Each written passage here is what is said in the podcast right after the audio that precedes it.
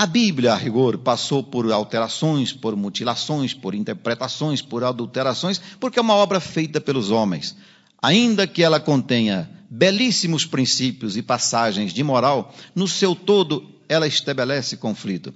E uma parte da humanidade não aceita a Bíblia cristã como uma, como uma obra lógica e que satisfaça. A própria religião islâmica, o próprio profeta Maomé, que deu origem a toda a crença dos muçulmanos, acabou contestando a Bíblia nesse ponto. Mas há uma outra questão fundamental, ainda que esqueçamos esse problema de se a Bíblia serve ou não serve. A questão é: haverá Deus? Há uma parte da humanidade, e é significativa, estima-se que em torno de 20%, há até um site na internet, que é um site dos ateus, em que diz que uma parte da humanidade decidiu não acreditar em Deus. E são pessoas dignas de respeito, consideração e que merecem ser tratadas como seres humanos normais, evidentemente. E a pergunta é: para essas, como ficaria a questão de o que significa ser moral, se acreditássemos que ser moral é apenas seguir a moral de Deus, se para elas não há Deus. E é interessante porque neste site da internet que é americano, os ateus têm para si um conjunto de regras morais que, a rigor a rigor, são as mesmas aplicáveis a todas as demais pessoas, apenas não derivadas da ideia da moral de Deus. Então, o Dr. Drend diz: essa possibilidade número dois, a moral de Deus, também não serve como regra geral para a humanidade. A possibilidade número três seria aquela em que cada um deveria seguir a sua moral individual. Cada um de nós deveria fazer para si um conjunto de regras de comportamento e segui-las. Mas esta possibilidade também não serve porque ela cria conflitos. Imaginemos, por exemplo, um casal, namorados, noivos, casados, em que de repente a mulher grávida resolva que quer fazer um aborto, porque raciocina que este ato é um seu direito, direito sobre o seu corpo, e que o homem, por uma questão religiosa, moral, resolva acreditar que aborto é crime e não aceita.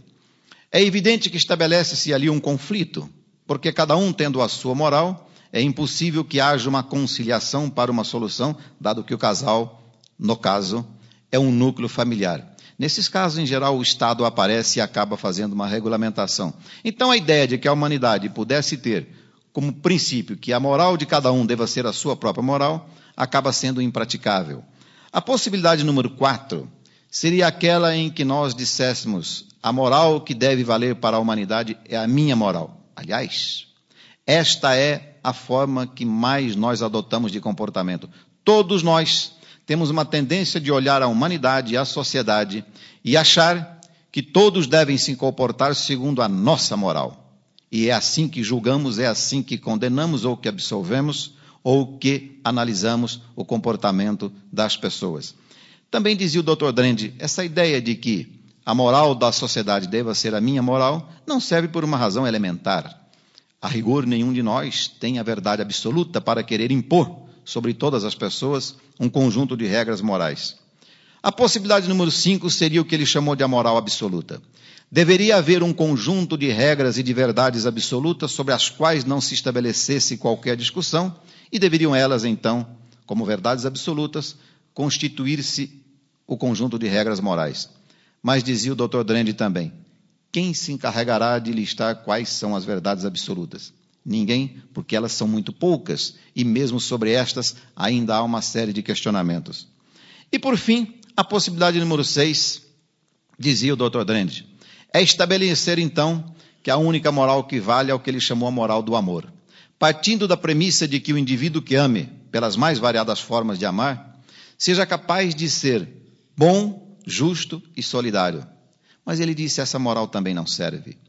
Porque a rigor é possível que o indivíduo ame os filhos, a mulher, os amigos, os irmãos, mas que mesmo assim apresente diante da sociedade, diante da dor do homem, uma quase indiferença, abrindo mão de, embora amando, ser justo, ser solidário para com o seu semelhante. Em contrapartida, pode haver um, algum indivíduo que, no plano pessoal, não tenha grandes demonstrações de amor e de afeto por ninguém, mas que socialmente se comporta de maneira solidária, de maneira justa. E aí então teríamos uma questão fundamental: a moral do amor não é necessariamente uma solução. E o mais curioso é que o Dr. Theodore Drend termina este ensaio, que não é muito grande, sobre o porquê ser, ser moral, sem uma resposta concreta a respeito dessa questão. Exatamente para dizer, a resposta é muito difícil. E aí então vem a pergunta: e nós? O que faremos? Que resposta devemos dar? Eu trabalho com educação. E recentemente nós resolvemos que iríamos dar uma definição de ética, porque resolvemos que deveríamos adotar este valor, ética, como sendo fundamental. Quando fomos dar uma definição, nos deparamos com uma dificuldade. Por mais simples que pudesse parecer, encontramos uma dificuldade, tivemos que fazer um debate de natureza filosófica, de natureza moral, de natureza social, para chegarmos a uma definição. E a rigor, chegamos a uma definição curta, mas que está embasada em quatro pensadores fundamentais: em Confúcio, em Jesus Cristo, em Allan Kardec e em Kant. A rigor, Kant e Aristóteles. E demos a seguinte definição: que nada mais é, em outras palavras, do que a definição que é dada na questão 629 do livro dos Espíritos. Colocamos lá que ser moral é a regra de bem proceder caminho único para o bem supremo, que é a felicidade. Mas entendendo como tal que não basta ao homem deixar de fazer o mal, mas fazer o bem sempre que possível, como forma de evitar algum mal que resulte de não haver praticado o bem. Esta é a definição de moral que resolvemos assumir e que, em outras palavras, está na questão 629, questões subsequentes de O Livro dos Espíritos de Allan Kardec. A pergunta que se estabelece é: dois problemas podem ser derivados desta afirmação. O primeiro é por que não basta ao homem deixar de fazer o mal, mas que deve ele fazer o bem sempre que possível, como forma de evitar algum mal que resulte de não haver praticado o bem. A segunda questão é como distinguir o bem do mal. Allan Kardec nos dá uma resposta definitiva a respeito dessa questão.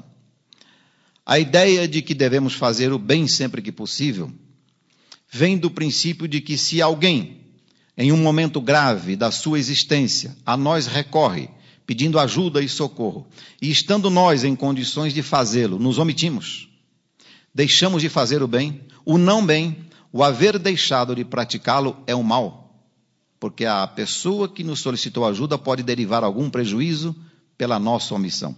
E a rigor, no nosso direito, na nossa legislação, uma série de omissões são consideradas ilegais, crimes. A segunda questão, como distinguir o bem do mal?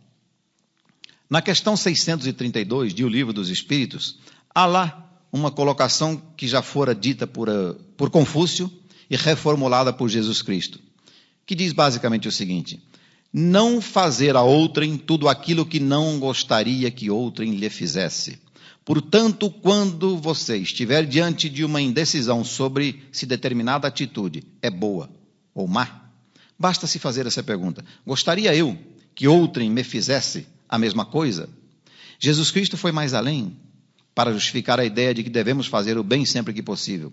Amar o próximo como a si mesmo é um mandamento dito por Jesus que significa apenas o seguinte: fazer a outrem tudo aquilo que gostaria que outrem lhe fizesse. E se adotarmos essas duas definições, resolveremos a questão e podemos dizer que essa definição de o que significa ser moral é boa. E acaba sendo simples demais. E foi esta simplicidade que nem os filósofos religiosos, nem os demais legaram à humanidade, à sociedade. A segunda questão, então, é por que ser moral? Alguém poderia perguntar, mas por que eu devo ser moral? Por que eu devo fazer o bem sempre que possível? Qual a razão disso tudo? Para responder essa questão, nós podemos nos colocar uma pergunta, e é a que eu colocarei aqui. Qual é o sentido da vida? Esta pergunta tem um problema. Se eu digo qual é o sentido da vida, eu estou partindo da premissa de que a vida tem um sentido. Eu apenas estou querendo saber qual é. Mas há uma pergunta anterior: a vida tem sentido? Para responder essa questão, três correntes da filosofia ou de filósofos ofereceram reflexões a nós. A primeira são os chamados filósofos nihilistas. Nihil, em latim, significa nada.